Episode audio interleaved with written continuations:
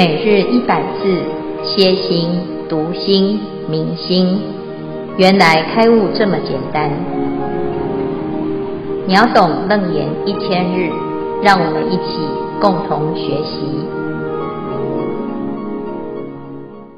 秒懂楞严一千日，原来开悟这么简单。第三百七十五日，主题：水大非真实，火大焰有非真理。经文若以水性观，想念非真实，如如非觉观，云何获圆通？若以火性观，焰有非真理，非初心方便，云何获圆通？消文如如指的是正念真如当中所要证的如如理，以及能证的如如智。不管是如如理、如如智，都不是一般分别觉观所能相应的。想念非真实。月光童子在观察水大的时候，他那个水大是第六意识的想念所变现出来的，是禅定的心中的一种想象、一种假想所成就的，不是真实的有一个水在那个地方。焰有非真理。乌厨瑟摩尊者在观火大时，他的心态是厌离三界的欲望之火。追求离欲的极境，但这里厌离的心态，除非能达到身心俱断，乃至于断性亦无的境界，否则还是有能所的对立，就不是一种真实的离欲，有对立的。以上消文，恭请建辉法师慈悲开示。好，诸位全球云端共修的学员，大家好，今天是秒懂楞严一千日第三百七十五日。我们要继续来谈二十五圆通法门当中，是否有最适合现在的人修行的法门啊？这个二十五门呐、是佛陀在修道分当中啊，跟现场的大众啊来做一个分享大会。那这二十五门呢，每一个法门都是圆通的法门。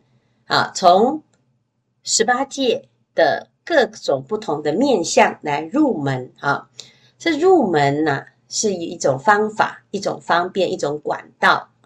那每一个人的机缘都不同啊，也许有的人是因为生病而修行，有的人是因为啊自己有一些专长而修行，有的是在日常生活当中修行，有的是因为好朋友啊遇到这个善知识。或者是遇到佛菩萨的接引来修行，哈，每个人的因缘都不一样啊。那到底哪一个才是最适合自己的呢？好，所以佛陀呢就请文殊菩萨来分析。这个文殊菩萨呢，他是智慧第一的代表。那他在这个二十五门当中呢，的确啊是很难选出哪一个最优秀啊，因为二十五门呐。每个都是文殊菩萨的好朋友啊，也都是修得的确是很不错，而且大家都是很认真啊。那这个修行啊，的确是很难分出高下，实无优劣前后差别啊。有时候呢，我们会会以为啊，自己啊学习学很久，我是大师兄啊，我就应该要比别人还要优秀啊。那如果有这个后起之秀呢，诶，这个比自己还要棒啊。那恐怕呢，自己心当中有一点挂碍。如果有这种挂碍呢，就表示啊，你还没有真正的入门啊。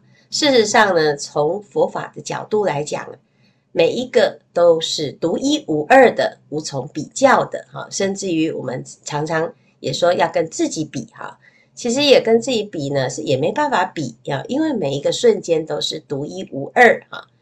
那这个地方呢，佛陀还是请文殊菩萨来做比较啊，这是没办法当中的一种办法啊。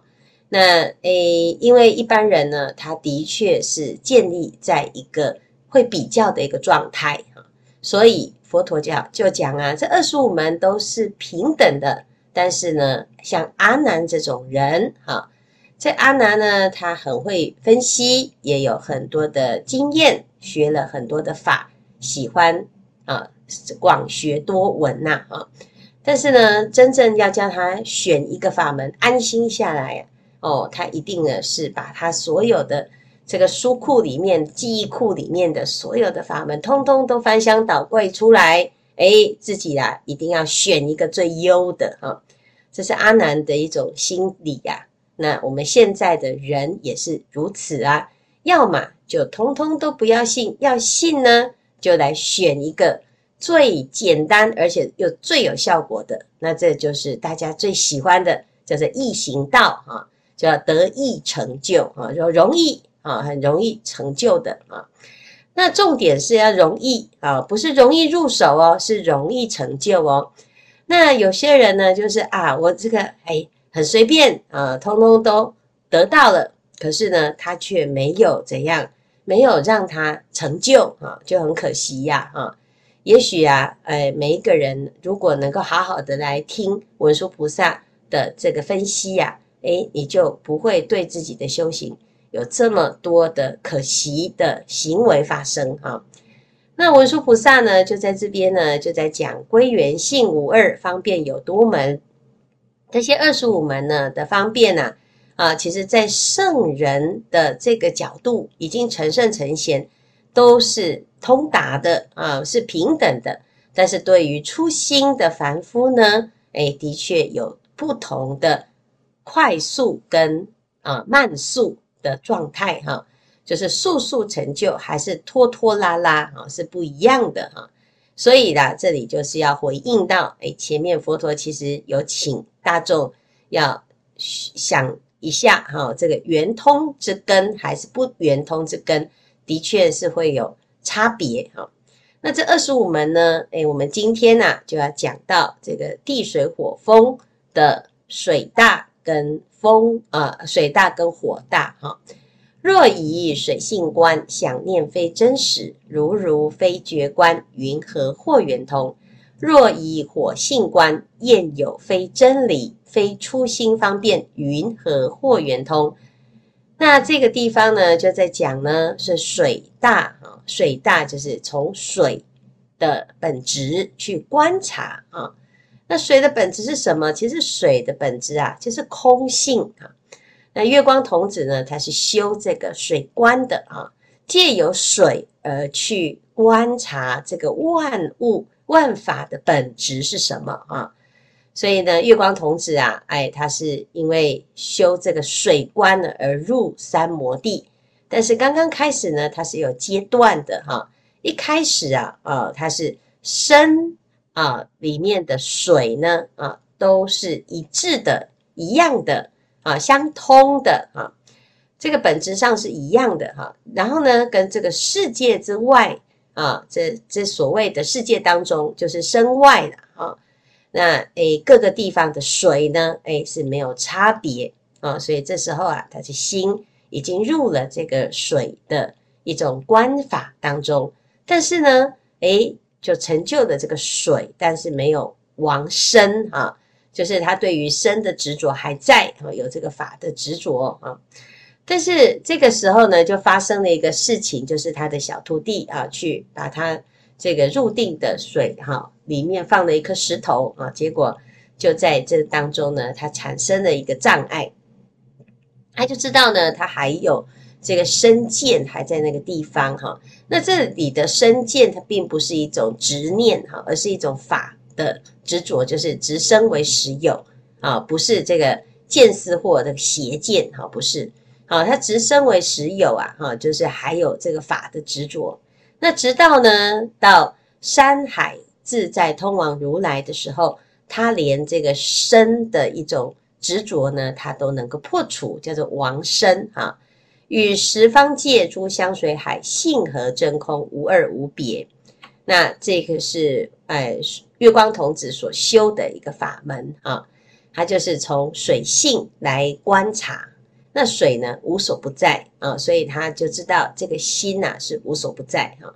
其实我们现在看起来呢，是它是以水为观哈，但是它的确很容易让人家误会哦。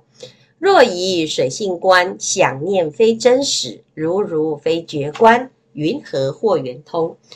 这个误会的原因是什么呢？因为他在观水的时候啊，如果我们要学他的这个法门，就会有一种啊、一种想象啊，就是诶，我今天呢，把这个全世界把四个水想出来啊，那那其实不是要把水想出来啊，就像月光童子呢，他打坐了之后呢，在在这个啊他的房子里面全部都是水啊，那这个大家就以为呢，诶，修水观就是把全世界都想成的淹大水啊的大洪水，那这个其实是一个。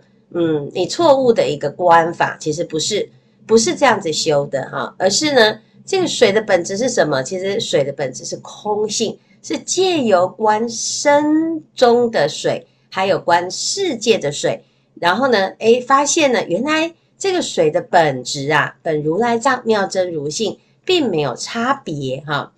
那一般人呢是不了解哈，所以他这个地方文殊菩萨就会讲。哎，若以水性观，想念非真实。你依着这个水去想，然后产生的一个念想跟念呐、啊，它都不是真实跟这个水性相应的。好，它不是跟实相相应，这反而是一种假观哈，起的一个念头哈。那如果真正的要跟实相相应呢，其实是非觉观啊，就是不要起觉观才对哈。如如非觉观啊，这如如实相啊，如如不动的如如啊，其实是实相的意思。实相呢，它不是透由觉观而得到的，不是你想的啊，不是用思维的，也不是用观行的啊。其实这个如如本来就是存在啊，就是以如如之智，契如如之理。这个契合啊，就是哎，这个 match 哈。事实上呢，其实不是，不是说你去想出一个如如之境，而是它本来就在，你只是哎安住在其中，还有相应于其中啊，就是你跟这个身心世界是一体的。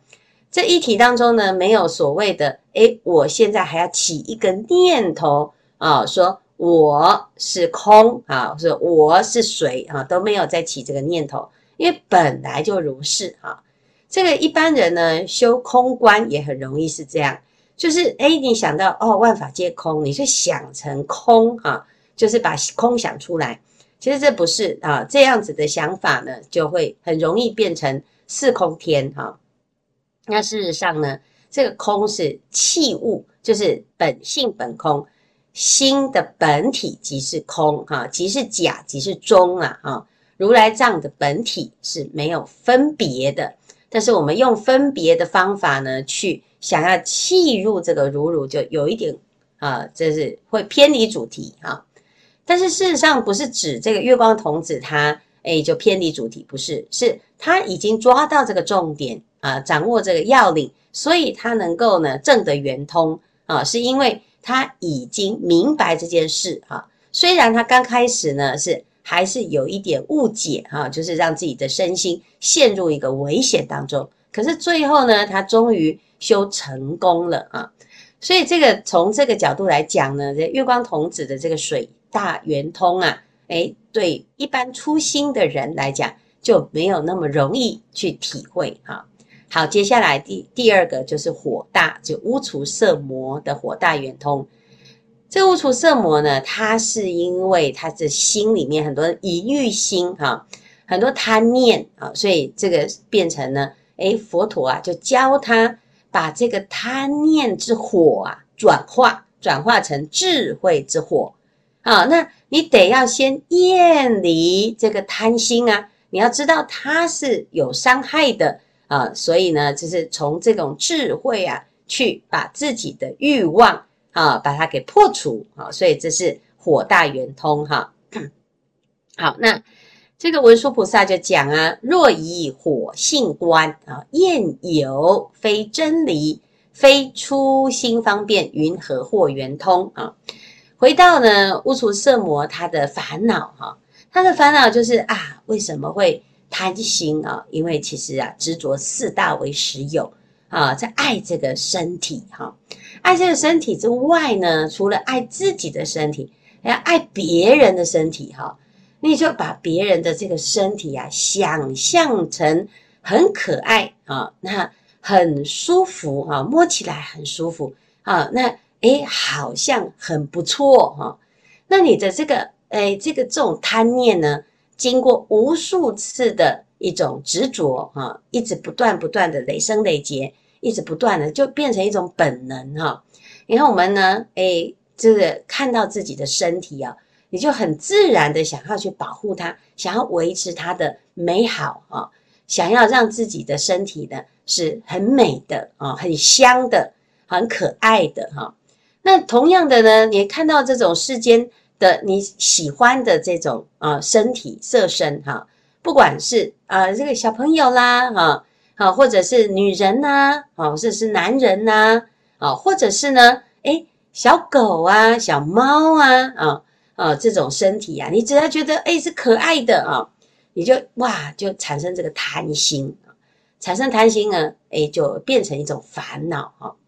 所以啊，佛陀就说，诶，这个是我们要看清楚哦，它并不是你想象中这么可爱啊。常常是因为你的欲望啊蒙蔽了你的智慧，所以借由观这个火啊，啊，欲火升起的时候，把这个火给转化啊，转化成智慧之火，可以把自己的烦恼焚烧啊，烧烧掉，破除烦恼。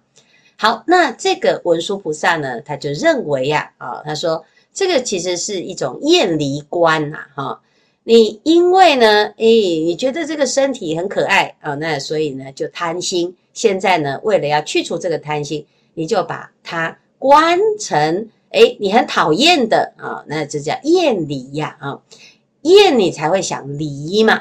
可是呢，这种离其实并不是真的离呀。啊、哦，你说我我很喜欢你，然后呢，诶，我为了要不要黏着哈、哦，那我就把你想得很可爱，很讨厌哦，很讨厌哦，我很讨厌你。啊，这其实这个真的是是离吗？其实也不是，就是物极必反、哦，而且反而产生了更大的一种啊粘着性啊。你越讨厌的人，你其实是心里面是越执着他嘛，要不然呢，你干嘛讨厌他？啊，所以真正的讨厌呢，真正的离就是完全心里没有任何的好跟恶啊，不动不摇，不取不舍，那才真的叫做疏离，已经没有感觉了啊，是你在我的生命中已经没有影响力了。那如果呢，它的存在还是嘿，让你很讨厌，哎，那表示你没离开嘛，还是抱得紧紧的，它还住在你的心里。所以这个就不是真的，真的去厌离哈。所以厌有非真离啊，就在讲这个无处色魔啊，他要改变他的贪念，就很简单哦。其实他不要去去想办法去解决他的啊这喜欢的对象，不是啊，不要从境来入手，而反而要回归到本心哈。回归到本心呢，这是最直接彻底。啊，来观行的方法，回归到本心，这个心啊，本来是清净，本自具足，本自清净，哪有什么需要去离呢？啊，它本来就是一个清净心哈，你不要染污它，它就是已经本来就没有在这个粘着，这粘着是你自己想出来的啊，所以啊，这厌有非真理这件事情呢，就讲到一个究竟法。啊，那对于一般初心之人呢、啊，哎，他就没有办法理解，也没办法体会这么殊胜的境界哈、所以叫非初心方便。我们一般呢，对于自己很贪着的对象，通常你要叫他放下啊，或者是你要把他啊，把他想得很可怕啊，那也都是很困难的啦啊。这是基本上大部分的人就是因为没看清楚，才会一生又一生的死在同一个地方。跌倒在同一个人、同一件事情上啊，所以这个智慧心没有升起的时候啊，你用厌离的方式啊，它不是真的离呀啊，你只是用相反的方式来反作用力，看看能不能够把这个啊自己的一个执着心把它去除啊，所以其实事实上呢是要从根本来解决，但是一般人呢他没有那么聪明。知道哦，原来问题不是你喜欢或者讨厌哈，问题是啊，你要无喜亦无忧啊，你要从心的本体去解套，就可以解决这些问题哈。好，那以上呢是今天的内容，我们来看看这一组有没有要分享或者是提问。师傅好，我是希彤，学佛之后产生了很多的疑惑，在瑜伽理论跟印度医学里面都有提到地水火风空，那占星学跟萨满还有中医也讲四大元素。瑜伽士的修行有禅定跟三摩地，那这些跟瑜伽呃楞严经里面二十五圆通的七大中的地水火风空，还有禅定境界讲的是同样的东西吗？那第二个是欲知前世果今生受者是，如果没有学佛的人来说，人生就已经很辛苦了。那有些人天生残疾，遇人不淑，婚姻不幸，事业失败，那他们要怎么能够接受？其实是自己前世种下的因这样的说法。最近有一部韩剧在讲被霸凌者成功复仇的故事。那这种霸凌的状况在职场或校园都很常见。我也相信那些电视、电影产生的情节，并不是。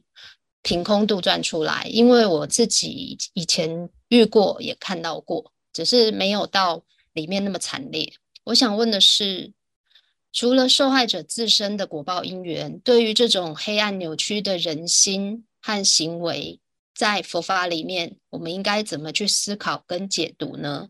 以上是我的心中的疑惑，请师父慈悲开始。好，谢谢希彤哈。这两个问题是很重要的问题。第一个问题呢，比较容易解决哈。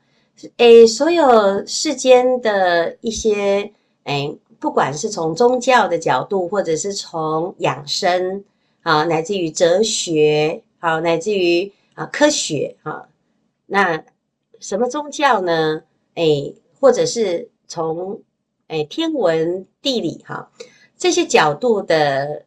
的观察者啊，啊，或者是发明者，哈，或者是啊发想者，或者是来讨论啊，或者学习者，哈，其实最终的目标呢，都是想要了解这个生命的意义，还有宇宙的实相到底是什么啊？只是用的哎，这个语汇，还有哎它的完整性啊。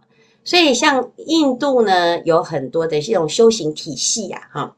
当时呢，佛陀他在出家的时候啊，他刚开始也是跟着很多的这个修行人在修行啊。虽然我们说他是外道，这听起来好像在骂人哦，其实不是。这些人就本来就都在都在修行，所以有所谓的瑜伽士哈。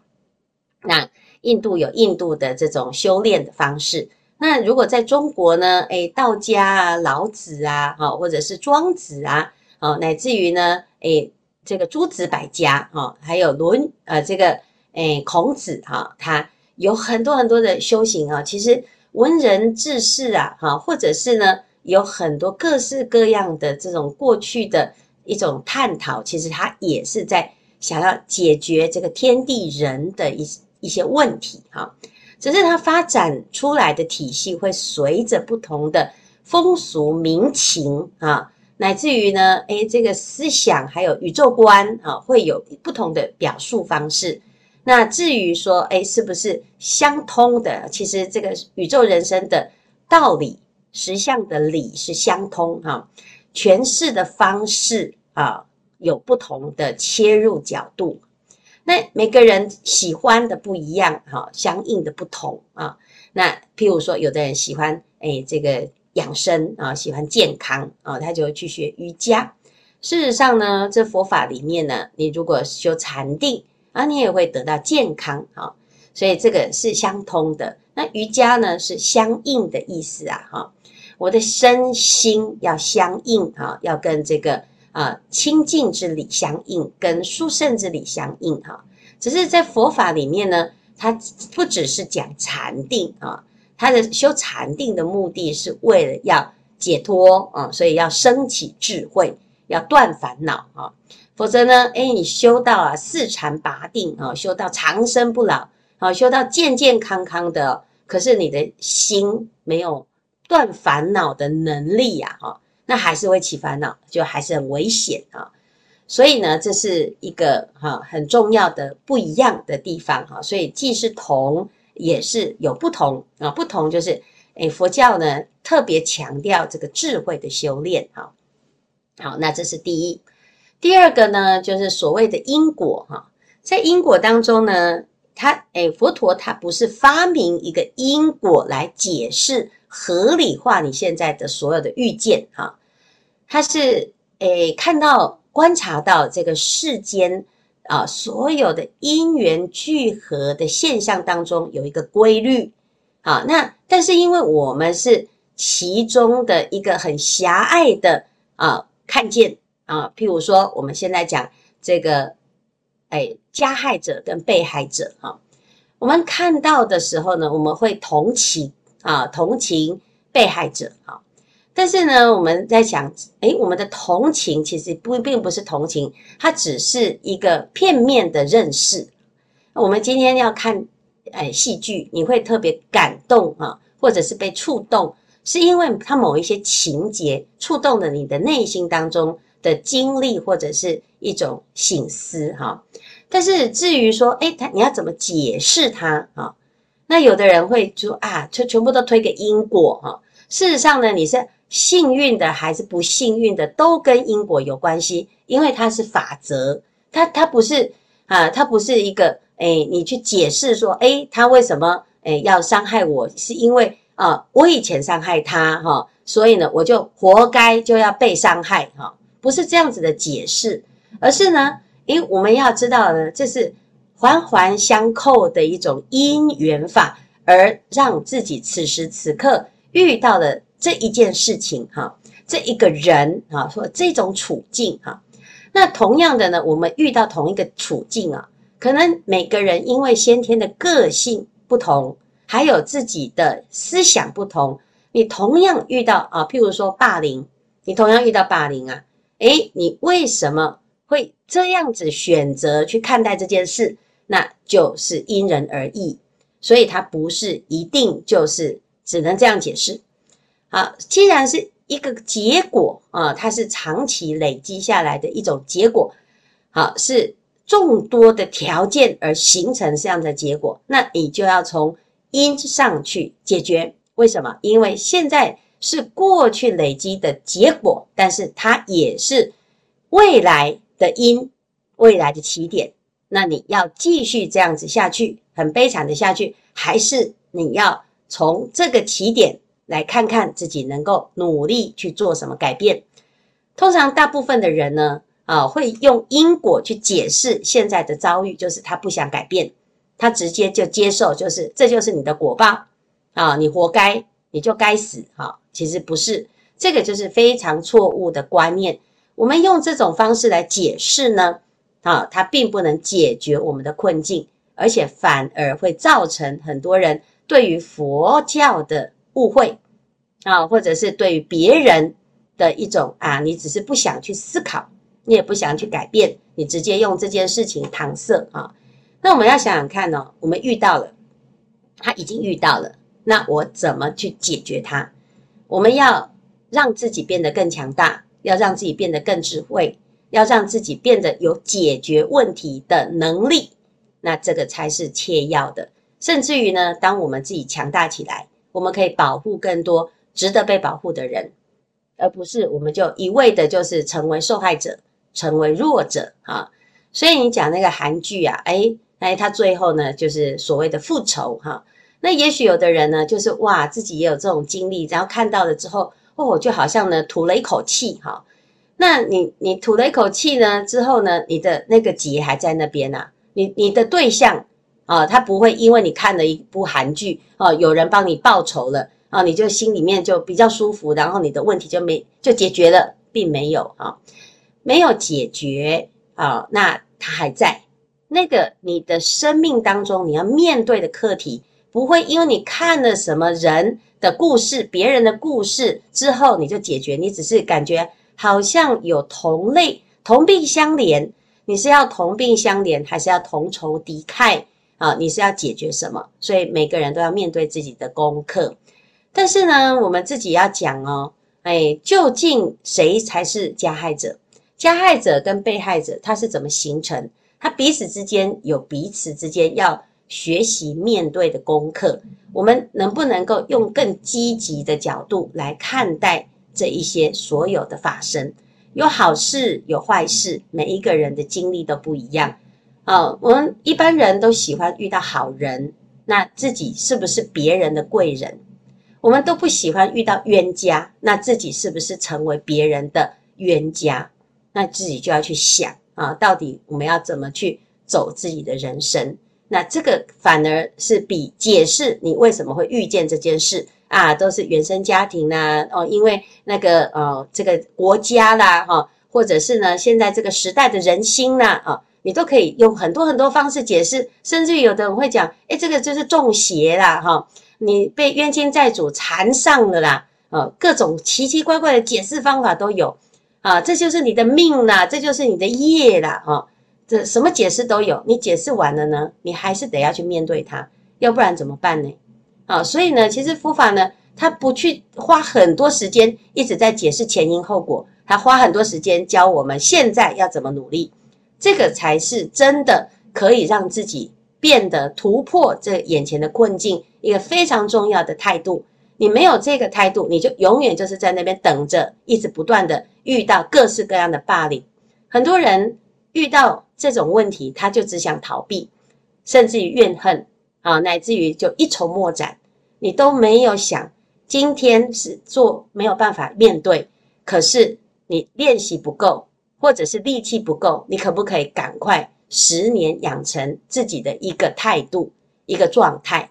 你现在没办法解决，因为你很弱小。可不可以练习了之后，在十年之后你是可以的。好，如果一直在抱怨，你永远都不会可以的啦。十年、二十年、五十年，乃至于五百世，你都没有用的，因为你一直陷入一个人面疮的那种自怨自哀。哈，所以最重要的是，我们去花了很多时间去讨论别人的发生，讨论所有的因缘果报。啊，究竟相不相相相不相信不相信，他其实都不是当务之急。当务之急是把自己的心安下来，相信自己可以解决所有的问题，相信自己可以好面对所有的挑战。那这个就会真正的去运用到佛陀的教法。佛法是觉悟之法，要自觉乃乃至于觉他，最后就觉醒圆满。我想这个。会是比较理想的一个学习的态度啊。好，谢谢西彤的呃提问。